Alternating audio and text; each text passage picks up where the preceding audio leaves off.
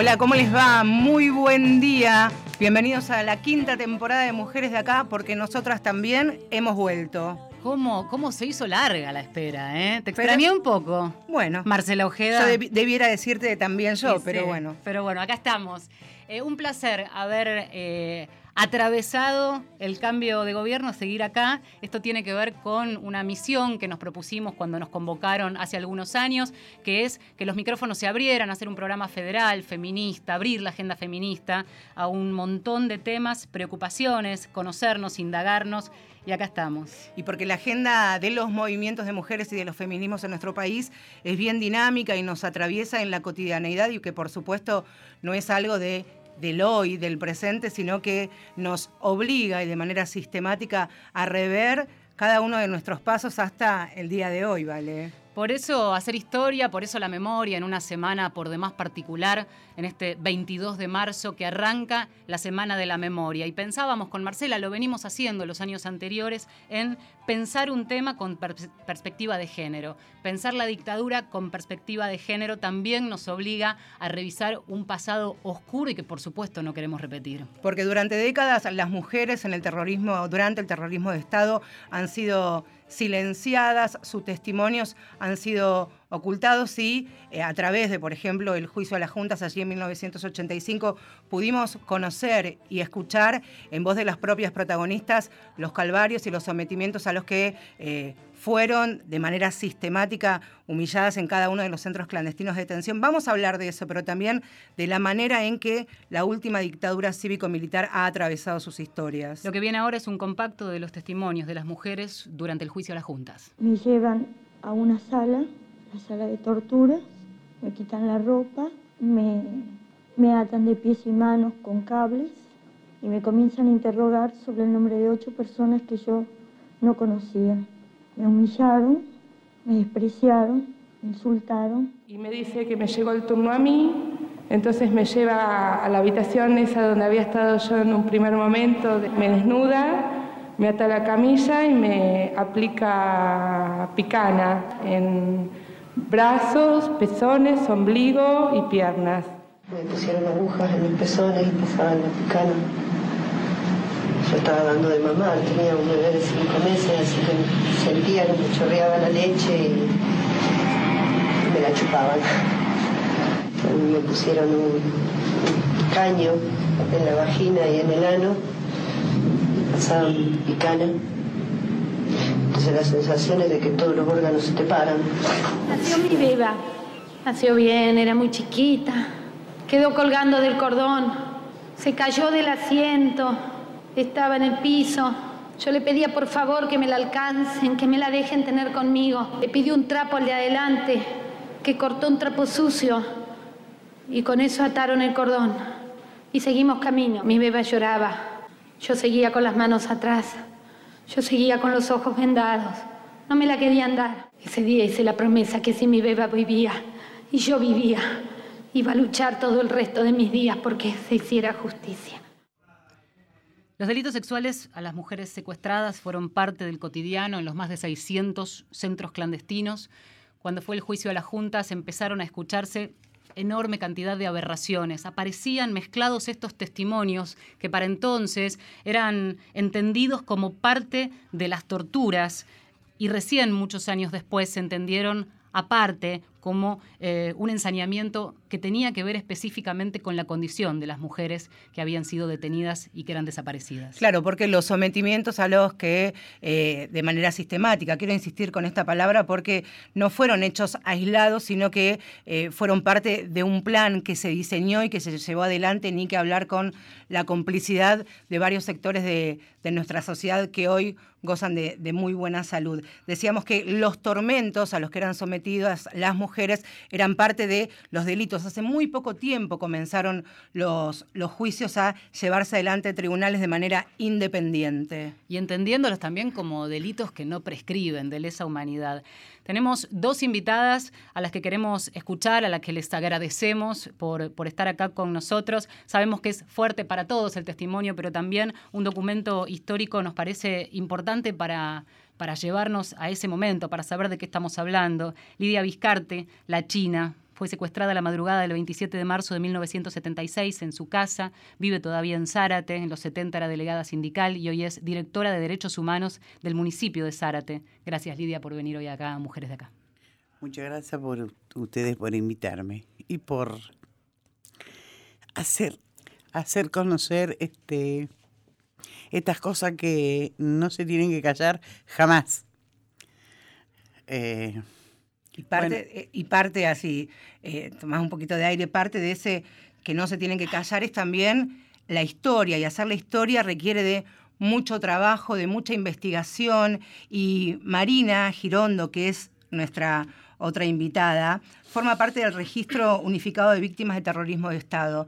Y principalmente también le invitamos por su trabajo profesional, pero también porque es, es hija de María Mercedes Boglido, que fue docente, maestra, asesinada por una patota de la ESMA, y también fue hija de Alberto, es hija de Alberto Eduardo Girondo. Ambos estuvieron secuestrados. Marina, gracias por haber venido y vamos a hablar, aparte de, de, Pepa, como te dicen eh, quienes te quieren, también de, este laburo tan importante que vienen haciendo hace muchísimos años, de registrar y rearmar nuestra historia. Sí, hola, buenos días. Em, sí, el RUPTE, el registro está em, incluido dentro, es uno de los programas de la Secretaría de Derechos Humanos de Nación, ya tiene unos años y yo trabajo ahí hace cinco años y después les cuento un poco más en qué consiste el registro.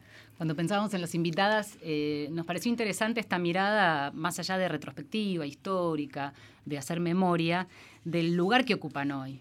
Eh, trabajos en lugares eh, de derechos humanos que tienen que ver con una continuidad en la lucha. Em, ¿Qué te pasa a vos hoy estando en, en este lugar, no? Bueno, yo hace unos años atrás fui directora de Derechos Humanos. Eh, hoy soy jefa de departamento, le dio otro nombre. Pero de todas maneras, este, si bien a veces uno, qué sé yo, este, se quiebra un poco es por, eh, bueno, cada vez que recuerdo a los compañeros, sí, eso me, me causa hasta ahora. Hace unos días el juez me echó de la sala porque no podía permitir que uno que defiende, que defiende a un genocida este, tratara de, insultarnos, de faltarnos el respeto, y sobre todo a los compañeros que hoy no están y no se pueden defender. Eh, me pareció, me parece que era un burgués y una porquería, bueno, el juez me sacó de la sala. No importa, me sacarán de muchos lados más, pero eso no, eso no lo voy a perdonar, porque es, es algo que, que dieron la vida por, y creo por nosotras. No los conocía, no sé quiénes eran. Eh, cuando digo nosotras, este, mientras nos violaban, los compañeros trataban de gritarle porque era lo único que podían hacer para defendernos, para decirle que pararan, que nos dejaran. Este, y esa sacaban el arma y vos sentías que, que los mataban ahí, que para callarlo. Entonces esas cosas hay que decirlas y muchos años atrás este, un juez me dijo, no, no puede ser que usted cuente eso. Sí, lo vivimos. Al escuchar los relatos de las compañeras, sí, también. La primer tortura más grande que me hicieron, una de las tantas, es retorcerme los pezones, que hasta ahora tengo las marcas. Eh, por eso cuando escucho a esta compañera es como revivir, este, a veces es revivir eh, eh, esos momentos ¿no? que tengo en mi mente y que no preciso nada, ninguna de las cosas que he declarado, porque lo tengo todo en mi cabeza, no te podés olvidar jamás. Me puedo olvidar de una fecha de mis nietos, de un cumpleaños, que no me acuerdo, pero no de lo que me hicieron a mí y de lo que nos hicieron a los compañeros. Esas son cosas este, que no me voy a cansar mientras tenga un hilo de vida. Hoy a mis 73 años este, sigo luchando y sigo preguntándome por qué, por qué a nosotros, por qué no hicieron esto, porque bueno, la sociedad también nos juzgó mal y en algo andarías. Y yo era delegada porque eran 58 compañeras que me eligieron, no era porque me puso la empresa ni yo elegí, por un hecho que sucedió y me eligieron a mí. Y bueno, esas son cosas que a veces me pregunto, ¿no? Qué mal que nos trataron. Este, no es que tenga un resentimiento porque yo ya todo eso creo que lo superé, y, pero lo tengo que contar porque fue lo que sucedió, ¿no? eh, quedarme sin trabajo, quedarme sin, sin que mis hijos este, en la escuela lo miraran mal, eran criaturas, eh, no sabían nada de su mamá y bueno, también fueron muy crueles con mis hijos, que por suerte los tengo, ¿no? Y hoy son hombres y me pueden, muy poquitas cosas me pueden contar. Creo que más cosas contaron en el juicio, porque a uno de ellos lo dejaron atado y sé que les pegaron que le pegaron. Hoy mi hijo tiene 53 años y, y aunque les parezca mentira, hay cosas que entre nosotros no hablamos, porque ellos no me quieren hacer sufrir. La mayoría de las cosas se han enterado a través de, bueno, de internet y de esas cosas, ¿no?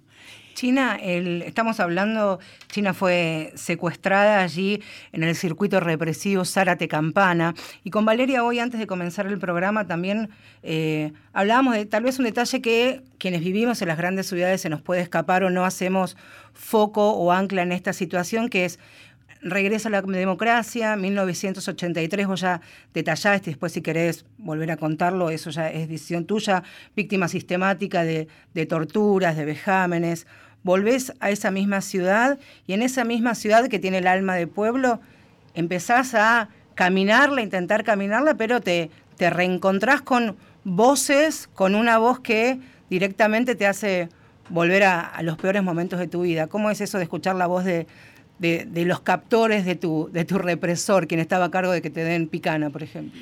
Bueno, es algo que en el 83 este, yo voy a un hospital público, obvio, y bueno, y voy a hacerme a revisar y escucho una voz y yo digo, esa voz de dónde ese tipo me tuvo en la tortura, ese tipo estuvo. Y bueno, este, yo no sabía quién era ni cómo se llamaba. Cuando él sale, yo le pregunto a una enfermera, ¿cómo se llama ese doctor? No, dice, ese doctor no te toca a vos. No, le digo, pero quiero saber cómo se llama. Él iba hablando con otro médico en un pasillo, en donde esperábamos ser atendida. Y me dio el nombre y lo anoté en la mano, pero después se me borró. Cuando me citan en la CONADE, año 84, fin de 83, en el Teatro San Martín, este, bueno, voy a declarar y digo, si ustedes buscan en el Nunca Más, ahí donde yo digo que uno de los médicos que me ocultaba mientras me torturaban y era el que decía, dale, que aguanta, dale, que esta perra tiene que hablar, porque así con todas las letras, ¿no? Ese abono se me fue jamás, porque no solo en el centro ese, en el que era el arsenal de Zárate, sino en otros lugares también lo volví a escuchar. Eh, como hay otro compañero que la última vez que, de todos los centros clandestinos que estuvimos, el último fue Campo de Mayo. Ahí también lo escuchó otro compañero, esa voz. Pero yo fui la que más lo identifiqué. Entonces, este, bueno, eh, hace poco, hace tres años atrás, eh, yo este, vivo con un nieto mío, se saca una muela, yo soy, tengo los servicios de la cooperativa eléctrica de Zárate, que tengo ambulancia, en fin, los servicios sociales. Este, mi nieto se saca una muela a las 6 de la tarde, al otro día se desmaya, a las 6 de la mañana se me cae en el piso. Mi nieto es grandote. Entonces llamo a mi hijo desesperada y vienen mis hijos, bueno, todo, cuando pasa algo en la familia están ahí urgente. Y no lo podía levantar, le digo, llama a Censar, que yo tengo por la cooperativa Censar, que es un, un, este, servicio de ambulancias con médicos. Entonces, este, bueno, viene cuando lo veo, porque yo ya lo había identificado a quién es. Y en el 2013, en el juicio que se hizo de nosotros en San Martín, mm. yo lo nombro ahí, le digo, eh, es fulano de tal. Bueno, pasó, pasó esto, eso fue mi juicio en el 2013, que salió en todos los diarios el nombre de él, que yo no lo sabía. Bueno, que lo que yo dije. Entonces, este, me dice mi hijo, mami, ¿qué te pasa? Él se puede firmar. Vino con un maletín, lo dejó arriba de la mesa y el enfermero le levantó la cabeza. Estaba mi nieto en un sillón que ya lo había levantado mi hijo y le dijo, no, esto se te va a pasar. No sé qué le dijo. Cuando él se va, yo le digo a mi hijo, llévalo a la clínica. en ese momento me dice, mami, ¿qué te pasa? Le digo, ¿sabe quién es este tipo que vino acá? Es el mismo que ordenaba, me ocultaba en la tortura. Bueno, fueron esos minutos, mi hijo salió disparando, pero ya se había ido a la ambulancia. O sea, cuándo fue? ¿Qué año? o sea, 2013 el juicio y después... Hace tres años atrás, 2017. Entonces, este, bueno, llamo enseguida a mi abogado, que es Pablo Johnton, y le digo, escúchame, este, Pablo, acaba de venir, está la impunidad de esta persona, porque él dice que él fue a Zárate en el año 82. Son mentiras.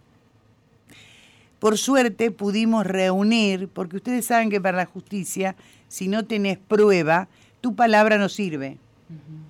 Uno no va a mentir en esas cosas. Yo no lo conocía al tipo este, pero lo sentí hablar y lo reconocí. Año 83. Eh, bueno, eh, inmediatamente eh, la fiscal, la jueza, Vence de San Martín, mandó a los fiscales a verificar dónde era, mm, dónde era oriundo él. Es de Azul. Él tenía en Azul, este, era oriundo de ahí, bueno, el regimiento pertenecía a la Marina, en fin, todo. Después de larga cosa, lo único que me, este, me pudo contar más o menos eh, mi abogado es que, que sí, que tenía una felicitación del grupo de tarea. Mm que lo felicitaba por haber colaborado con la subversión.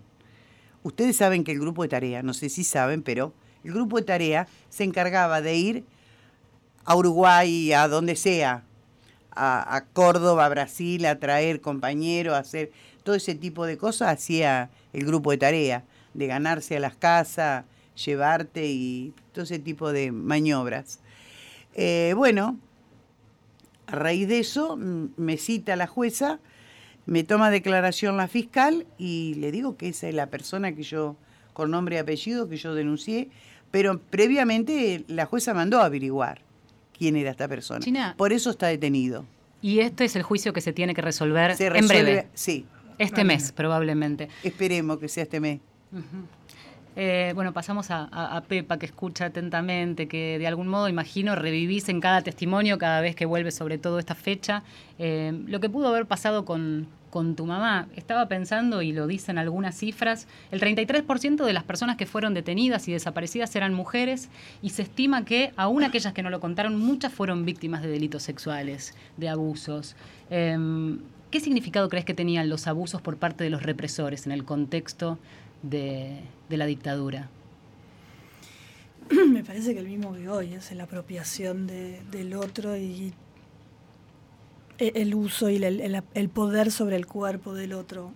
Eh, no es solo la violación, cualquiera de las situaciones. Digo, hay que pensar, leer un testimonio y ponerse en el lugar de eh, estar desnudo en un espacio con los ojos vendados durante meses.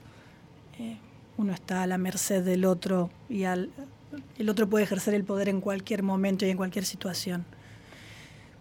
Eh, la violación me parece que no es solo los campos de concentración, lo vivimos, digo, son cosas de las que venimos hablando cada vez más y lo vivimos más allá de los campos y más allá de los torturadores. El problema es lo cultural, lo que se transmite, lo normal, lo, eh, lo interesante es que Ahora se abren juicios específicamente por violación.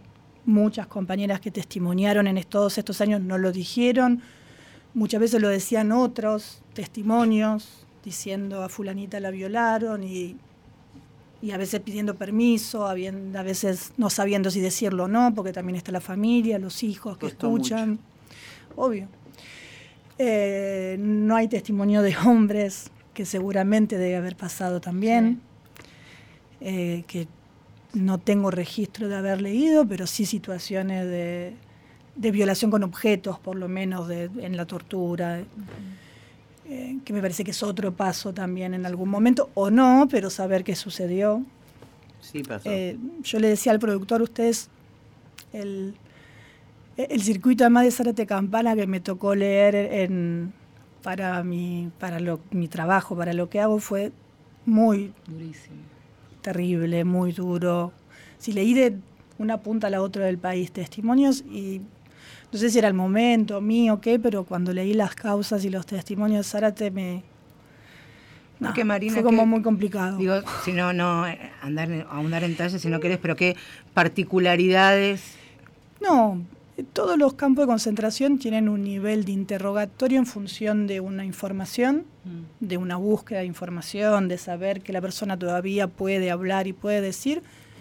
Y después hay un nivel de crueldad y de,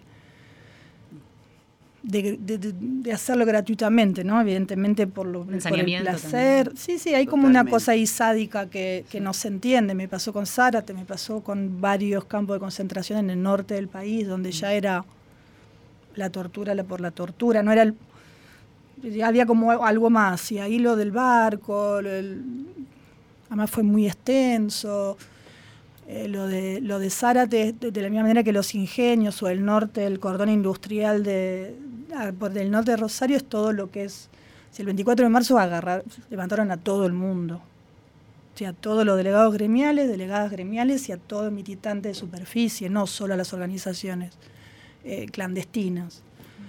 Eh, se, se llevaron a todos. De hecho, hay relatos de camiones yendo de, campo de concentración en campo de concentración porque no había lugar. Donde los rebotaban decían, anda a otro lado porque acá no entran. Eh, nada. Y Se desprende de lo que decís el número. Viste que cada tanto vuelve esa polémica. Charlábamos con Marcela del trabajo importante también de ciertas organizaciones, de poner sobre la mesa más allá de el, el número o la cifra, ¿no? Claro, eso te quería preguntar lo que tiene que ver con, con, con tu laburo, con, con el registro. eh, sí, primero quería, perdón, quería Sí. aclarar algo del principio. La apellido de mi mamá es Bogliolo. al Bogliolo. Bogliolo, sí. En esta semana de entidades importante. Claro, siempre. claro. Eh, sí, el RUPTE es, es un equipo que trabaja sobre varios ejes. Uno es un trabajo de sistematización, desde los legajos con ADEP hasta los testimonios de causas judiciales. Es poner, pasar eso a una, a una base de datos que te permita entrecruzar esa información, poder sacar porcentajes. En esta época, por ejemplo, nos piden listados de no sé, mujeres nacidas en tal localidad que estudiaban tal carrera y bueno, la base de datos lo que te permite poder hacer esos listados, poder cruzar. O primero hay un trabajo de sistematización y, un- y una recuperación de todo el trabajo de CONADEP. Después un trabajo de investigación sobre justamente esa información eh, volcada a la base. Eh, el número que hoy, que, que dio a Bruja en- cuando fue secretario de Derechos Humanos y que generó tanto ruido, es un número de las víctimas denunciadas a la fecha, desaparecidas y asesinadas a la fecha eh, de, de las denuncias presentadas ante el Estado Nacional. ¿sí? No es ni la totalidad de las víctimas, son las que se presentaron. Sabemos que hay otras, sabemos que hay muchos asesinados que no fueron en su momento denunciados, o porque la familia tenía el cuerpo, o porque salió la nota, o porque más o menos se sabía. Entonces, eh, esos son parte de las, de las víctimas que se está levantando. Se sabía que, no sé, en un enfrentamiento murió fulano y cinco más. Bueno, hay que buscar esos cinco más quiénes son y hacer... Estamos trabajando mucho con, con la partida de de identificación de Policía Federal, que hace un trabajo sobre huellas dactilares y sobre los registros, porque además la dictadura lo que tenía era mucha burocracia, hay mucho papel, hay que seguir buscando esos papeles, hay mucho papel para sistematizar y para levantar también, tanto de nombres y de, de carreras. ¿Hay documentos clasificados que todavía queden, que puedan revelar datos de estos? No sé si, si- no sé, digo, yo no, no me animaría a decir que sí, me parece que hay que seguir pidiendo, exigiendo y buscando y, y- y cruzando. Porque a veces es papel que tenemos y que en su momento no se levantó, no se miró o hay que volver a cruzar con otro para justamente para llegar a esa información. Después, entonces, yendo a las víctimas, eh, nosotros un poco lo que planteamos es son detenidos desaparecidos. Lo que no se hizo hasta ahora y estamos haciendo es poder tener un cálculo concreto de liberados, que como Lidia pasaron por campos de concentración y estuvieron desaparecidos una X cantidad de tiempo. Y yo creo que con toda esa gente superamos los 30.000, porque es mucha, digo, estamos a- con- a- por un lado con las leyes indemnizatorias, con los testimonios, con todo lo que se está juntando, estamos empezando recién a hacer, hace un tiempo, eh, un relevamiento más, más concreto sobre lo, sistematizar la información que dieron sobre ellos mismos, no solo sobre la gente que vieron en los campos de concentración, sino sobre su fecha de secuestro, su circuito, que permite poder tener números eh, mucho más reales de la cantidad de víctimas, incluyendo los menores, incluyendo un universo mucho más amplio que únicamente los desaparecidos de los cuales no tenemos los cuerpos, ¿no? Sí. Lidia. Eh, quiero a la compañera este, comentarle algo. Nosotros en, bueno, yo estuve en Olmo, después me llevaron a Devoto.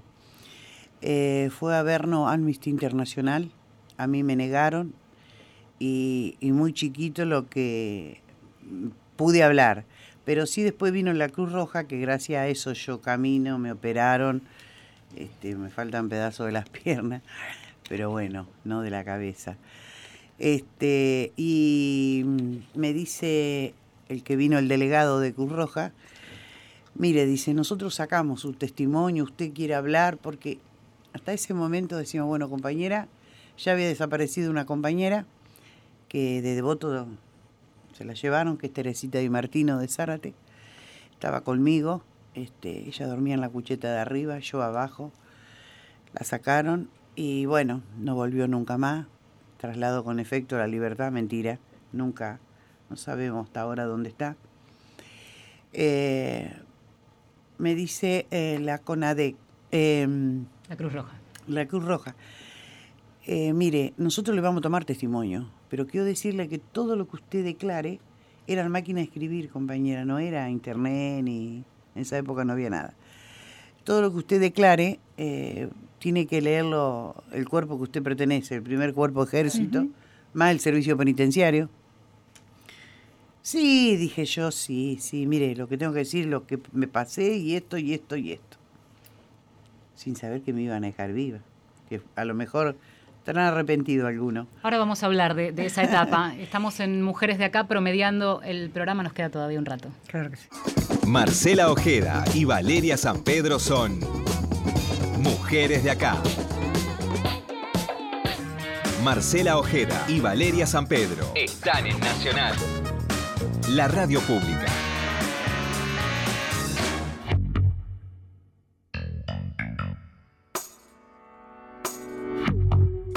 El primero de abril de 1976. Me pusieron María Paz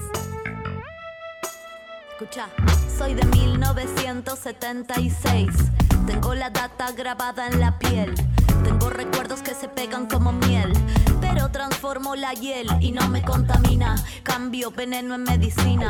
Tengo mi propia resistencia, la rima. Abro la boca porque me provoca. Y hoy vine a cantarle estas minas. Porque el rap para las madres, el rap es así. El rap para las madres no va asada y va para las abuelas. Dejó secuelas, altos ovarios haciendo escuela. Nena bien popular para cabezas y chetos. Quiero saber dónde mierda están los nietos. Con mi pregunta te inquieto. Vas a quedar pensando lo yo. Te lo prometo que nunca más callarán la semilla.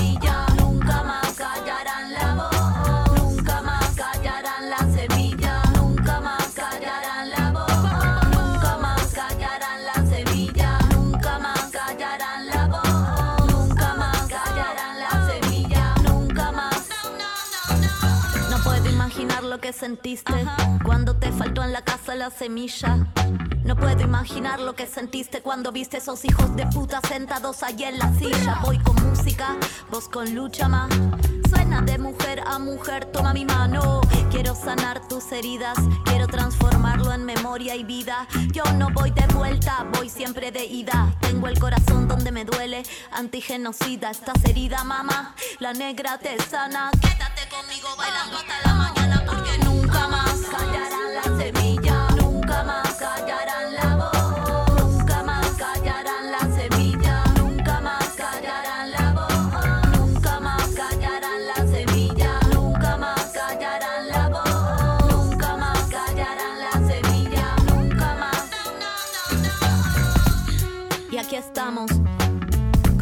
intactas.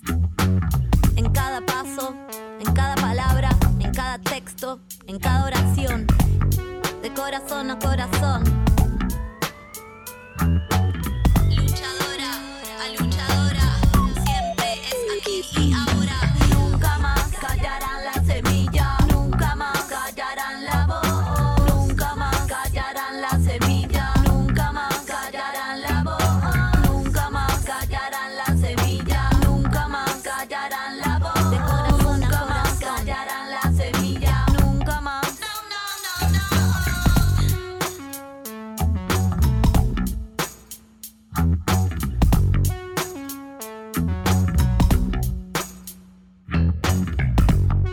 La música en Mujeres de Acá con Miss Bolivia, el rap de las madres. Mujeres de Acá. Mujeres de Acá. Marcela Ojeda y Valeria San Pedro. Por Nacional.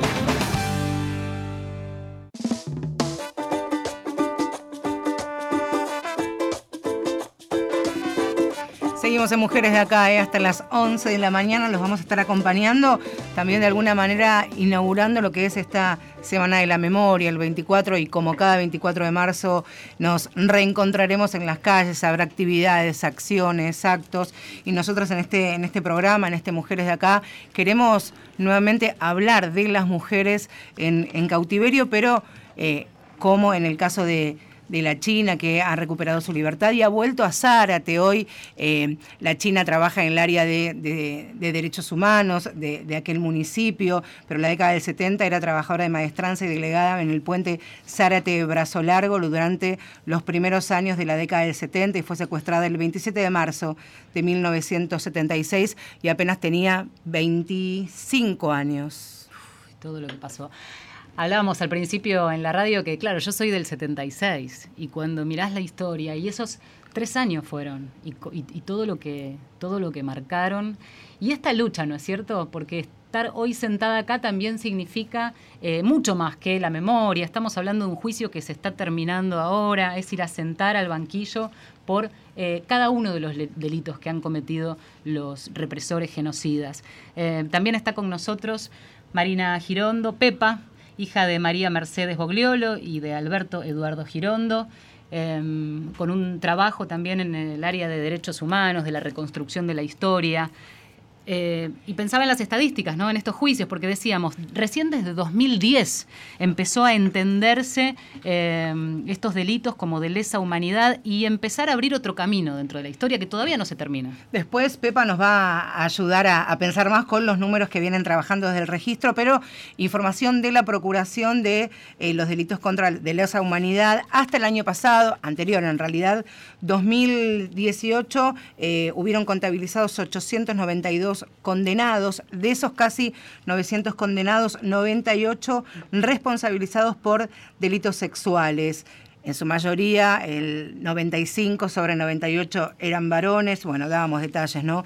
Violaciones, abusos, abortos forzados, desnudez y tocamiento. Y en marzo, a marzo de 2019, solo el 12% de las sentencias incluyeron los delitos sexuales. Aparece y me gustaría retomar con esto, China, una idea el que habrás hecho es una, frase que se ha escuchado mucho y se ha aplicado al, antes o al momento de la desaparición, ¿no? pero también al después. Y recuerdo que estuvo acá eh, hace unos años, en esta misma fecha, Miriam Lewin, contando su experiencia a partir de también eh, su libro, junto con Olga Warnat, Putas y Guerrilleras, que se está por reeditar en estos días y recomendamos absolutamente, eh, contando esta historia de lo que decían, si te salvaste por algo fue, o qué hiciste si te salvaste. Después de todo el calvario del desastre que vos contaste, habías vuelto a tu pueblo en libertad. ¿Sentiste esa mirada, ese prejuicio también del resto? No, no, no. Eh, pero quería completar un poquito por la compañera, ya te contesto lo tuyo, retomar lo que, lo que pasó después de mi declaración este, de haberme ligado 30 días de calabozo en el penal. Este, resulta que, bueno, fueron leídos ahí y me dice este, el delegado que vino de la Cruz Roja, eh, se lo tenemos que mostrar. Cuando salgo en libertad y voy a la calle Corriente, ya no me acuerdo bien el número, hace tantos años, primero agradecer por el gesto que me han tenido con mi familia. Eh, pido mi, lo que yo había declarado. Entonces me dice, mire, lo que usted declaró está en Ginebra. Solamente el presidente de la nación tiene autoridad para traer su testimonio, porque ahí yo relato nombres de muchos compañeros que hoy no recuerdo, porque tenía la mente más fresca. Si bien tengo tengo un montón de nombres, por ahí los compañeros que más veo en las marchas y esas cosas, pero en ese momento de compañeras y de compañeros. ¿Y por qué cuento esto? Porque nosotros este, nos habíamos hecho un juramento, que aquel que quedara con vida eh, lo hiciera público y le dijera a la familia a dónde estaba, a ver a quién acudir para avisar que estábamos vivos y donde esto en cautiverio. Eso hasta el día de hoy que yo llevo eso adentro. Porque este, estuvimos en tantos lados. La última vez fue el pozo de Banfield. O porque sabía yo, mientras estuve en el radio de Zárate, yo sabía que estaba en Zárate. En la comisaría, en la prefectura, en el arsenal, en Campana, en el tiro federal, en, en, en todos esos lados porque conocía este, de Campana, conocía el Pito La ESO, este, porque iba muy seguido, y todas esas cosas que uno va relacionando, ¿no? Sin ver y sin todas esas cosas. Pero cuando íbamos a otros lugares, como puede ser este, eh, este a última, el pozo de Banfield y eso, yo no sabía dónde estábamos, pero siempre había un compañero, acá es este lugar. O el que venía, le preguntábamos, ¿qué es esto? Es la comisaría de Moreno. Este, yo en mi vida he ido a Moreno y sabía el lugar porque los compañeros, que algunos eh, los traían recientemente, eh, nos decían. Entonces, este, esto es algo que si algún compañero está vivo y sabe que estoy diciendo la verdad y estuvo conmigo, sabe que no nos tenemos que olvidar de ninguno. El que tenga nombre que lo diga, porque su familia quiere saber qué pasó. Por eso le digo, compañero, basta, levántense, déjense hacerse los viejos, que no somos viejos. Los voy a retar, los tengo que retar. Así que ya saben que la lucha continúa hasta el último día, porque estamos vivos. Ellos no están, nos tienen a nosotros. Siempre les repito lo mismo. Dejen ser de joder que viejito ni... No somos viejitos. Ni seremos jamás. Yo retomo, retomo un poco el reclamo, no, no a retar a nadie, sino como hija Em, nosotros para desde el RUPTE, desde la Secretaría, en el 2006 se sacó un informe eh, como complementario al Nunca Más, donde con un listado más actualizado de cantidad de víctimas y por primera vez hicimos un, se, presenta un trabajo que está en la web, si uno pone el registro unificado de víctimas de terrorismo, está aparece, son diferentes archivos, con lo que nosotros llamamos los vistos, poder publicar eh, de la información que habíamos podido relevar a la fecha donde estuvieron los desaparecidos, siempre con desaparecidos y asesinados, ¿no? Los liberados no, no se publica la información. Y más del 50% no sabemos dónde estuvieron. Primero, o, porque no hay, no hay nada, o porque son lugares donde todavía no se identificaron. Entonces, cuando yo hablo del trabajo de investigación, digo, nosotros trabajamos mucho con todos los juzgados de ida y vuelta, de información, de testimonio, de, volver a mandarles el listado más actualizado de gente que pasó por X campo de concentración. Entonces, me sumo al pedido de, de que hay que seguir hablando, que hay que seguir contando, que sea en juicio, que sean los relatos orales, que sea en en un asado, pero que eso pueda sistematizarse en algún lado, porque hay como hija hay muchos de nosotros que no sabemos dónde estuvieron. Digo, yo sé, pero hay mucha gente que no sabe por dónde estuvieron los padres, que todavía siguen buscando gente liberada que no sabe dónde estuvo tampoco, mucho flaco, rubio, mucho apodo, que todavía hay que seguir dándole nombre, todo eso se avanzó un montón. Gracias a los testimonios que se dieron en esa época, que quizás eran muchos apodos, pero se logró cruzando la información ponerle nombre y apellido a esos apodos, pero falta mucho. Eh, no sé si todo tiene que ver con un tema de sentencia judicial, muchas veces tiene que ver con saber quién era el flaco que estaba o la flaca que estaba al lado de, cada detenido y después para la familia, poder saber a dónde estuvo. Otra parte, aprovecho, la tercer pata de laburo que hacemos en, en el RUPTE es Lilith, que es la Iniciativa Latinoamericana por la Identificación de los Desaparecidos, que trabaja desde el Estado en la toma de muestras de sangre para reconocer los cuerpos en conjunto con el EAF y que trabaja también sobre la investigación y sobre los testimonios en hipótesis de caídas, de lugares, de poder, poder cruzar. Y hay mucha gente que busca cuerpos y muchos cuerpos que buscan gente que también es el otro problema. Hay que acercarse a dar sangre y dejar muestra, que quizás en algún momento lo, nada, uno encuentra y puede ponerle un nombre y apellido a los restos que se levantaron en tal o cual cementerio o en tal o cual lugar. Marina, ¿cómo, cómo ha sido para vos, cómo es para, para vos reconstruir o construir tu historia, seguramente a partir de, testimonios de, gente que ha conocido a tu mamá? No, es más fácil hacerla de los demás. Em, yo les quería contar una cosa de mi mamá como mujer, ¿no? En esto del 24 de marzo y el mes de la mujer. Em, nada, primero que mi vieja empezó a militar, venía de 9 de julio, se vino a estudiar a Buenos Aires. Eh, se puso de novia rápidamente con un muchacho de, ahí, de la zona, no me acuerdo si de Bragado o de por esa zona. Y hablando con él, que hoy está casado, tiene, hijos, hace unos años charlando con él, él empezó a militar, mi mamá era muy cristiana, viene de la militancia cristiana, muy, creyente. Eh, él empezó a militar en la JP y un día se encontró a mi mamá militando en la JP. mi, mi, mamá no empezó a militar por el novio, sino que un día se la cruzó. Claro.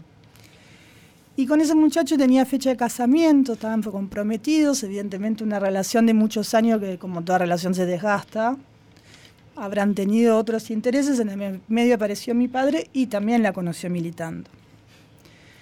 Eh, como primer cosa, ¿no? De las mujeres que eligen y que deciden y que, que no todas eh, eran eh, seguían al marido, como se cree, como creía mi abuela materna, ¿no? De culpa de Alberto, que no, hmm. culpa de nadie, fue una elección. Eh, después como hija y como hijo mi hermano es eh, difícil aceptar esa decisión también. uno pasa por diferentes momentos, lo ha pasado con tus hijos, uno se enoja, reclama. es más fácil con el que está muerto que con el que está vivo. Hmm.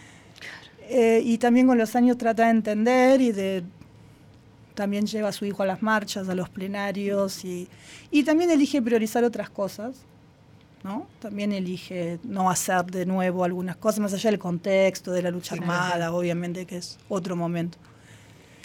Em, entonces, em, a mí la transición, nosotros nos exiliamos en Francia, mi madre eh, cae un mes después que mi papá, en nuestra casa en Barracas. Mi, padre cae en una cita, lo llevan a la ESMA, con dos balas de ametralladora en la pierna, mucha sangre, mucho...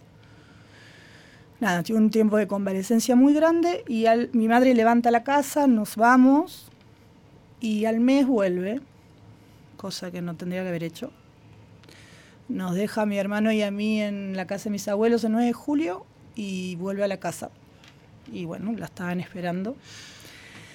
Lo que me, me, dejan tranquilas dos cosas. Por un lado, eh, si no murió ahí, murió cuando llegó a la ESMA porque salió muy herida, hubo un enfrentamiento y le hirieron eh, de gravedad. Eh, no, pasó el calvario de Lidia y otras compañeras, no estuvo viva en el campo de concentración. Y después voy a decir algo que suena muy raro y quizás muy egoísta, pero a mí, en mi duelo y en mi, en mi manera de ver, a veces me es más fácil saber que la mataron por una decisión que ella tomó, que eligió, que es una situación que ella era consciente y no que le pisó, una un, o le pisó un auto o que se murió un cáncer. Es muy mío, ¿no? Pero me es más fácil aceptar esa muerte eh, de esa manera, más allá de mi enojo. Es más, más tengo con qué enojarme con ella, ¿no? no con la fatalidad de la vida. Bueno, eh, la cosa es que en Francia estábamos lejos, entonces cuando yo volví a la Argentina sola en el 95, eh, militar en hijos me sirvió para poner contexto, para poner eh, política, para entender, para ponerle justamente, poner ese enojo en algún lugar o ese desentendimiento en algún lugar. Creo que hijos en eso nos sirvió a todos, a todas, mucho, de diferentes maneras en diferentes momentos, pero creo que ayudó un montón. Y por eso entramos y salimos de hijos en diferentes etapas, porque tenía que ver con, con lo personal Y yo no, no leí testimonios, tenía amigas que se sabían todos los nombres y la gente y tal pasó por tal y tal. Yo no, no leí nada, digo, sabía, había leído el testimonio de mi papá, sabía de la ESMA, de un par, eh, pero no, no, no era algo que me llamaba la atención. Entonces, cuando empecé a trabajar en la secretaría, en este lugar, a leer Claro. testimonio todos los días, eh, llegué como con otra madurez, no, no con la, la necesidad de los 20 de, de saber qué pasaba dentro del campo. Ya sabía lo que pasaba dentro del campo. Entonces, Te, te da un respiro eso también. para mí me da, a veces Sí. me cuesta, a veces Sí. es volver a casa y lograr desenchufar. Eh, ahora estamos eh, levantando los CONADEP de los liberados, entonces es leer 10 testimonios, 15 en el día y es nada, como muchas cosas, muchos lugares, es mucha información y mucho detalle que uno la aprende a leer medio en diagonal, Claro. pero cuesta llegar a casa y toma un tiempo de, nada, de poder cambiar el chip. Qué Es- laburo, digo, ese también. Lo Se dice así Nosotros como. pedimos que nos claro, uno- reconozcan. como claro, que no, es un en serio, trabajo uno lo dice. difícil. eh, no, no, es, es- es- a veces es más denso que otras, a veces depende de los momentos. Pero mirando de frente, todo porque, el día. digo, mirando de frente porque no es ese que este, busca una vía de escape, que también es lógica porque cada uno labura su duelo como puede, Total. pero meterte de lleno en un trabajo de derechos humanos, en una revisión histórica, en un saber la verdad, es como revisar la herida para sanarla, pero desde, desde el fondo. Total, yo siento que nosotros estamos haciendo algo que, que sirve. Más allá de que, ay, la humanidad otra vez y bla, bla, bla. Y los, dere- los derechos humanos es un montón de otras cosas. Sí, claro. Eh, pero me parece que es un piso de un piso de información que tenemos que poder tener para seguir avanzando y después llevándolo en esta fecha que todos los barrios y organizaciones Mm. hacen actividades, eh, es la conexión directa con el hoy. Hoy estamos discutiendo la salud y nadie le está discutiendo la reta, el vaciamiento, de, perdón, si me cambio de tema, digo, pero y cuando uno lee las discusiones del Posadas en su momento, de los, digo, estamos discutiendo las mismas políticas, los mismos ejes.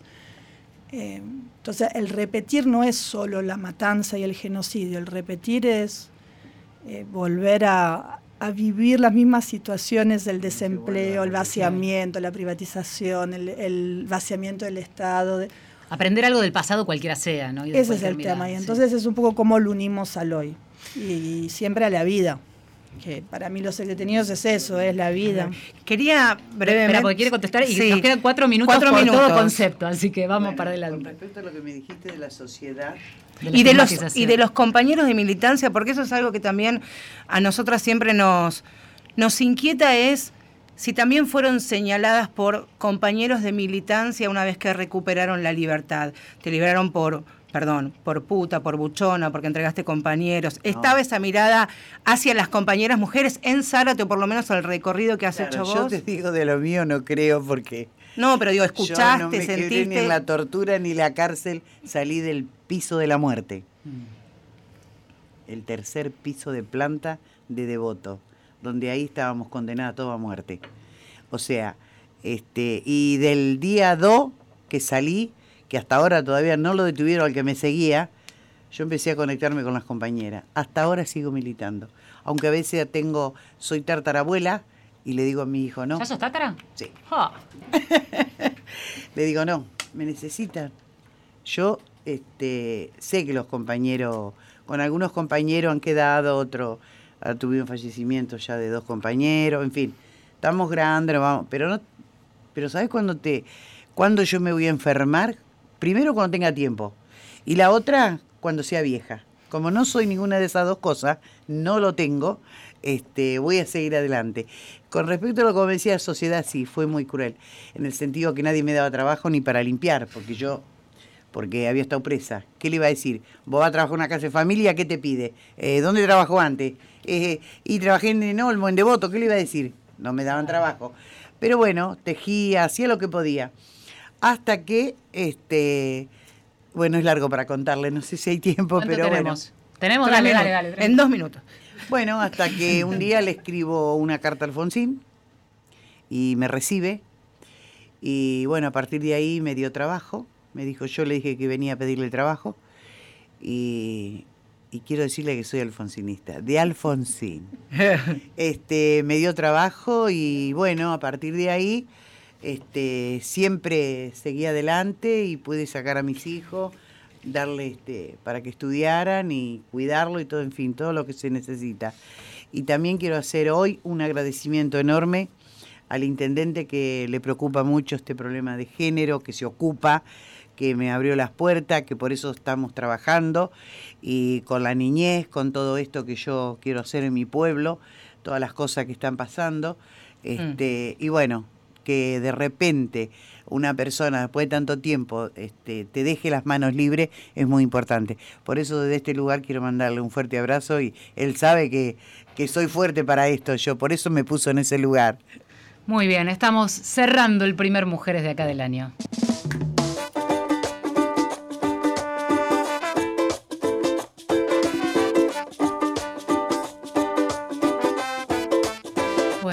Está, nos encontramos el 24, ¿eh? en las calles, en las actividades, en las acciones, en los enormes lugares donde podemos reencontrarnos siempre. Se postergó un par de semanas el inicio de este programa y empezar con este fue realmente eh, un lujo. Gracias por, por haber venido, por haber compartido sus historias. La China vino con dos compañeras, así que gracias. Ahí está. Gracias a Pepa, gracias a, la China. Esto ha sido Mujeres de Acá, inaugurado oficialmente en la operación técnica Ignacio Guglielmi y Gustavo Kogan, nuestro productor. Nos reencontramos después de muchos años, sobrevivientes de Radio del Plata, así que ahora contentos de reencontrarnos aquí. Y con ustedes nos escuchamos el próximo domingo. San Pedro, la mañana. una alegría. Igualmente. Nos vemos. Chao.